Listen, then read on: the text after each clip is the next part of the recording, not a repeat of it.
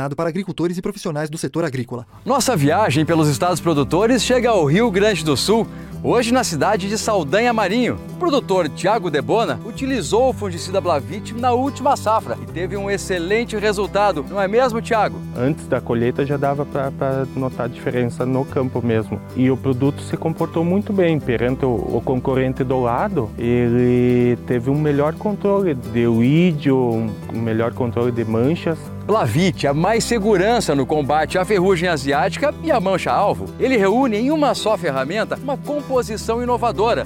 O Blavit é uma ferramenta que veio para ficar. Quer se preocupar menos e produzir mais? Faça que nem o Tiago. Blavit, conveniência é se preocupar menos e produzir mais.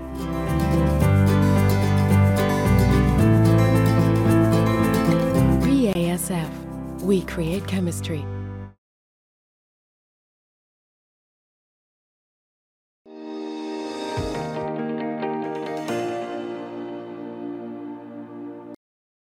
Olá, boa tarde a você que está conosco, ligado aqui no Notícias Agrícolas e esperando pelas informações de mercado. Lá em Chicago, o dia foi positivo para a soja, uma recuperação até importante, 17, 18 pontos nos principais vencimentos. O contrato janeiro voltou a trabalhar acima dos 14,50. Referência para nós aqui no Brasil, maio, ah, ficou aí na casa dos 14,70, 14 dólares e 70 centes por bushel uma recuperação bastante importante diante é, de um mercado que estava indeciso ontem sobre que rumo tomar. Vamos conversar agora com o João Pedro Tieme, analista de mercado da AG Resource Brasil, para tentar entender um pouquinho do que aconteceu, né? O que, que mudou no mercado e que de fato ajudou nessa é, melhora de preços lá em Chicago. Ô João, eu começo te perguntando justamente, teve motivo para essa para esse bom desempenho da, da soja, do grão lá em Chicago hoje? O que, que você colocaria aí como fatores importantes para essa, é, essa boa condição aí de preços para a soja? Seja bem-vindo. Boa tarde, Alex. Boa tarde a todos. Obrigado aí pelo convite. Bom, de fato, tivemos um dia é, em Chicago positivo para a soja, mais misto de uma maneira geral, né, trigo e milho tendo movimentos aí de queda na contramão da soja e do farelo, que eu elencaria como um dos principais fatores para terem trazido essa alta aí para a soja em grão no, no dia de hoje, né? Então, basicamente seria farelo, Argentina e as vendas norte-americanas que foram anunciadas hoje pelo Departamento de Agricultura dos Estados Unidos, que ajudaram aí nesse movimento, nessa puxada aí do, dos, dos preços em Chicago da soja voltando acima dos 14,50 como colocado anteriormente. Vamos entender então o que está acontecendo com o farelo, por que, que ele ganhou esse fôlego todo aí ah, nas últimas sessões? Então, na verdade, a gente veio aí no, como resultado do, do anúncio no final da semana passada dos mandatos de mistura de biocombustíveis lá nos Estados Unidos, né? Onde o óleo de soja acabou perdendo um pouco do protagonismo da precificação da soja. Isso porque porque a Agência Ambiental dos Estados Unidos propôs e divulgou que aceitaria, por exemplo, o uso de outros óleos é, como possibilidade para fazer as misturas do biodiesel, né? Além disso, também tiveram alguns anúncios referente à geração de créditos por é, unidades de, de, de veículos elétricos, o que acabou trazendo uma certa pressão na necessidade de óleo de soja lá nos Estados Unidos e, a, e o mercado acabou entendendo isso como baixista para preços, pelo menos por enquanto. E daí o óleo caiu, mas uh, os operadores viram oportunidade no farelo, então. Exatamente. Então, aí, como o óleo perde um pouco desse protagonismo, os operadores, os fundos de investimento acabaram apostando justamente em operar a diferença de preços. Né? Eles entraram vendendo as posições de óleo e comprando posições em farelo também apostando um pouco na demanda é, de, de ração animal, que costuma se intensificar agora, que costuma ter nesse período, conforme o esmagamento de soja começa a caminhar lá nos Estados Unidos, com a disponibilidade de 100% já da safra para eles, visto que a colheita já foi finalizada. Essa preocupação é, em relação ao farelo já tem alguma relação com essa preocupação com a produção, com a oferta de, de grãos na Argentina, já que a Argentina é um grande processador, digamos assim, é, da soja produtor de, de farela para o mercado internacional, João? Ainda não. Sim, a gente tem dois fatores que pesam né, na questão quando a gente pensa de Argentina. O primeiro deles é que os esmagadores na Argentina continuam relatando margens negativas, o que não sugere um grande avanço no esmagamento do produto já disponível de safra velha que eles ainda têm em estoque, mas também o que preocupa um pouco é a questão climática, é a condição para avanço do plantio da safra nova, lembrando que eles ainda têm dezembro inteiro como janela boa de plantio, o início de janeiro também. Então, por enquanto, apesar do clima sugerir uma condição quente e seca na Argentina, ainda existe a possibilidade de plantio e a gente começa a ouvir alguns relatos da possibilidade, às vezes, de migrar algumas áreas de, de soja para milho tardio, né? milho que eles chamam de tardio, que seria quase uma segunda safra de milho, justamente pelo fato de não conseguir avançar com 100% desse plantio. Então, o mercado está basicamente tentando entender qual vai ser o tamanho dessa safra da Argentina, enquanto que no Brasil, apesar de chuvas não, é, não serem relatadas em excesso em praticamente região nenhuma daqui do país, a gente vê que a distribuição vem, de certa forma, é, mitigando um pouco as quebras e a gente ainda assim enxerga uma safra recorde, ainda enxerga uma safra acima de 150 milhões de toneladas para cá, o que traz uma certa elasticidade para o mercado de soja, podendo alguma quebra de soja, alguma redução da safra argentina ser compensada por essa safra brasileira que vai ser bastante grande, pelo menos ao que indica no momento. Quer dizer, por enquanto então não tem nada concreto em relação ao tamanho da oferta na Argentina, mas tem incerteza. E quando tem incerteza, o mercado reage em cima dela, certo? Exatamente, exatamente. Muito bem. Uh, outro fator que você trouxe para a gente foram as vendas americanas. É, é, talvez seja a menos importante, digamos aí, do dia, é, porque não é aquilo tudo que se esperava de venda americana, mas num dia que tem fatores positivos, um a mais ajuda o mercado também, certo, João?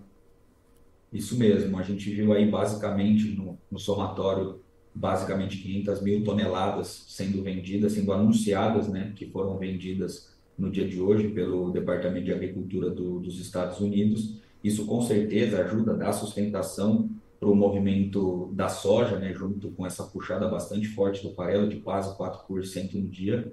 É, mas essas vendas norte-americanas ainda num ritmo um pouco indefinido, vamos assim dizer, porque a gente vê que a gente ficou muito tempo com a ausência, por exemplo, de uma China comprando lá, de outros originadores é, comprando a soja norte-americana em um momento onde a disponibilidade da safra deles é muito grande, né, do produto deles é muito grande. E quando a gente vê, justamente avalia essa distribuição de compras ao longo do tempo, é um ritmo ainda um pouco a desejar, deixa um pouco a desejar, mas a gente vê que não sugere, pelo menos não no relatório de sexta-feira do USDA de oferta e demanda de que haveriam cortes nessa projeção de exportação. Provavelmente, se houver alguma coisa, vai ser uma pressão por conta da disponibilidade da safra aqui no Brasil, que deve entrar e ficar disponível para o mercado cedo, pressionando a janela de exportação norte-americana. Então, pelo menos por agora, a gente não enxerga nenhuma redução sendo feita pelo Departamento de Agricultura dos Estados Unidos. Por enquanto, então, o Departamento de, de Agricultura lá dos Estados Unidos não vê nenhum risco de é, redução ou perda de, de, das vendas e não cumprimento da programação, pelo menos estimada até agora, né? Provavelmente agora não, eles vão esperar ter uma maior certeza sobre a safra brasileira, sobre a safra na América do Sul como um todo, para começar de fato pressionar ou começar a fazer qualquer redução por lá. A entrada da safra brasileira automaticamente ela tira a competitividade da, da, do produto americano, João?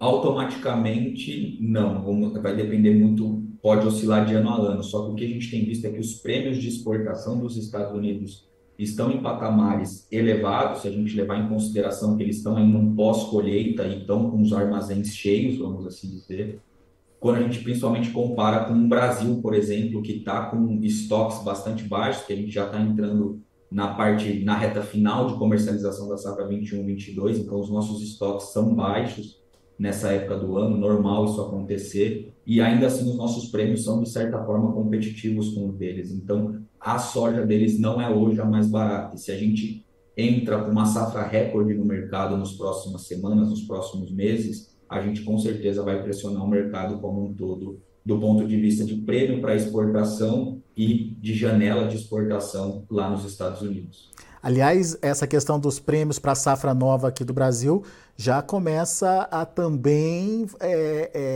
é, fazer parte aí da análise ou da precificação da soja por aqui, né? É, um movimento de Exatamente. pressão nos prêmios começa a aparecer aí já, né, João? É, hoje o que a gente conseguiu acompanhar, por exemplo, no mercado, o mercado veio subindo, chegou até a subir mais do que, do que a, o, o, preço do, do fechamento nos 14,56 para o contrato de janeiro, por exemplo. Só que o que a gente vê é que os prêmios vieram na contramão, né? Então acabou que retirou um pouco do, dos ganhos de Chicago e não se refletiu aí em, em uma alta muito expressiva de preços domesticamente falando para o produtor brasileiro. Aliado a isso, o dólar também pressionado no dia, talvez tenha aí tirado um pouco mais dessa, é, dessa possibilidade de ganho aí da soja, né? Exato, a gente viu o dólar é, chegando a trabalhar em patamares bem, com uma queda bastante expressiva no dia, né? Próximo ali do 5,25 praticamente, mas ele devolveu ao longo da sessão, está com uma queda um pouco menor agora, mas querendo ou não, ao longo do dia acabou drenando um pouco essa vontade de venda do produtor, porque o produtor não conseguiu enxergar um reflexo muito nítido dessas altas em Chicago na precificação que é passada aí. Agora, é, tem risco esse atraso da comercialização ou essa é, falta de vontade de vender do produtor nesse momento, João? Estou falando do produtor brasileiro.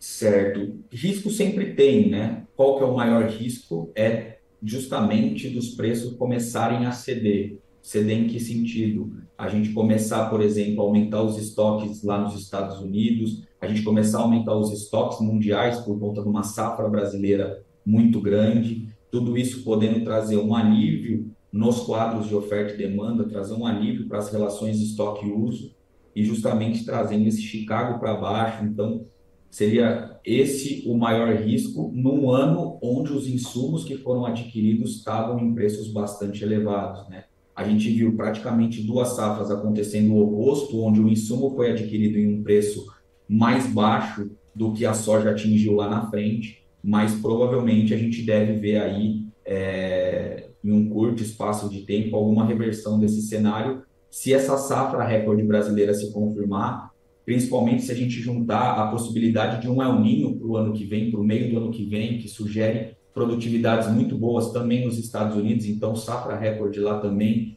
Se a gente tiver esses eventos sucessivos de, de safra recorde no hemisfério sul e no hemisfério norte, a gente começa a trazer alívio para o cenário mundial e os preços podem sim recuar. Bom, isso, isso é, é um risco para o produtor, mas ao mesmo tempo ele tem a expectativa, a esperança de que o preço possa melhorar, justamente para ajustar essa conta que você acabou de, de citar aí, que é de um custo de produção alto e uma soja ainda pressionada ou abaixo aí dos patamares que ele vendeu nessa safra anterior. Então, é, a estratégia do produtor aparentemente é adequada, mas o fôlego para fazer essas operações parece que está terminando, João. Ou não? Dá para esperar mais um pouco para re, efetivamente realizar negócios?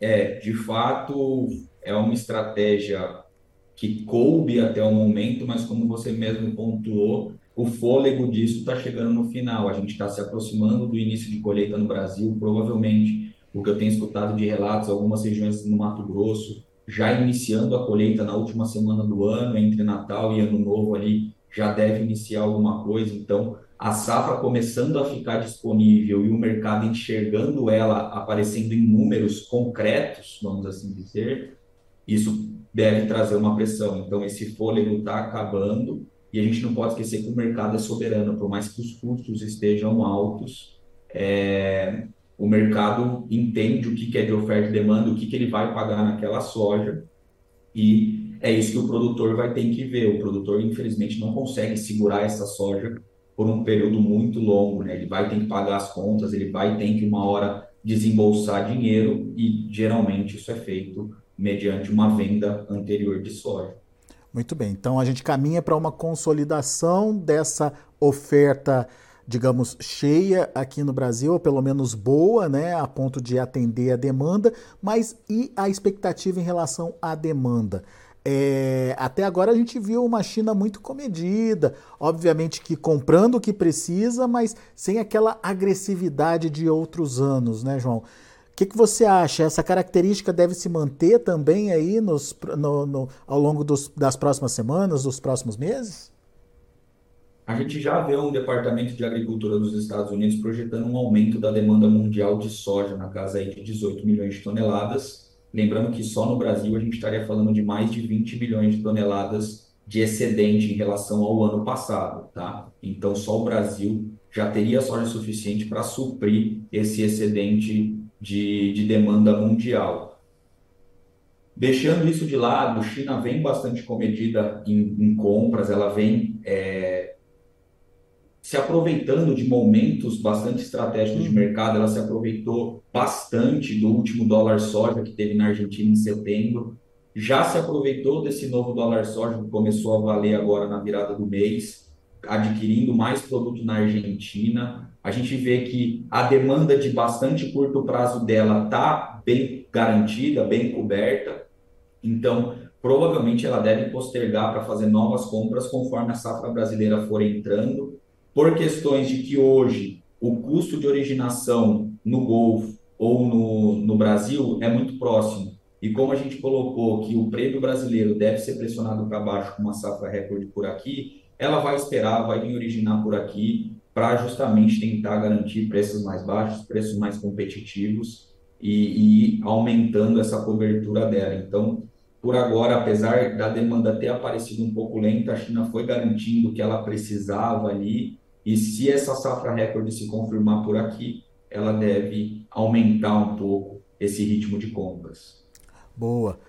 Todas dicas importantes para você, é, produtor, entender é, principalmente cenários. Ninguém tem bola de cristal aqui para adivinhar o futuro, mas a gente tem as informações do mercado e como essas informações podem implicar na formação dos preços. E isso que é importante de você entender. O que, que hoje a gente tem, o que, que hoje a gente consegue observar lá na frente sobre o comportamento uh, dos preços. E, portanto, se proteger, participar, enfim, garantir pelo menos é, uma parte do lucro aí é muito importante e é fundamental nesse momento. João, muito obrigado, viu, pela sua participação mais uma vez conosco aqui no Notícias Agrícolas. Volte sempre. Obrigado a vocês aí, uma boa semana a todos. Valeu, João Pedro Tieme, analista de mercado da AG Resource Brasil, aqui com a gente no Notícias Agrícolas. Vamos ver como encerraram as negociações lá na Bolsa de Chicago. Como eu disse, foi um dia positivo para a soja. De olho na tela, vamos lá. Janeiro, 14 dólares e 55 centes por bushel, uma alta de 17 pontos mais 25. Março, 14 dólares e 61 centes por bushel, subindo 16 pontos e meio. O maio, 14 dólares e 69 centos por bushel, uma alta de 16 pontos. E o julho, é, 14 dólares e 73 centos por bushel, 15 pontos mais 75 de elevação. Um dia é, positivo e interessante aí é, para a movimentação em Chicago. Vamos ver o milho. Na contramão do que aconteceu com a soja, o milho acabou encerrando no vermelho. Dezembro, 6 dólares e 25 centos por bushel, 3,25 de queda. A mesma queda para março, que fechou a 6,37, e maio, que fechou a 6,39, 6 dólares e 39 centos por bushel. O julho caiu 3,5 pontos e meio, encerrando o dia a 6 dólares e 36 centos por bushel. Para finalizar, a gente tem o trigo. Trigo também no vermelho, portanto, só a soja na contramão aí dos negócios, principalmente por causa é, dessa negociação mesmo é, dos operadores em relação a farelo e óleo lá em Chicago. É, dezembro fechou para o trigo a 7 dólares e 5 centos por bushel, queda de 10 pontos. Para março, 7 dólares e 29 centos por bushel, recuando 10 pontos também. Maio caiu 11 pontos, fechou a 7 dólares e 39 centes por bushel e o julho 7 dólares e 45 centes por bushel, 11,5 de baixa. São os números já de finalização dos negócios lá na Bolsa de Chicago. A gente fica por aqui. Agradeço a sua atenção e a sua audiência. Continue com a gente.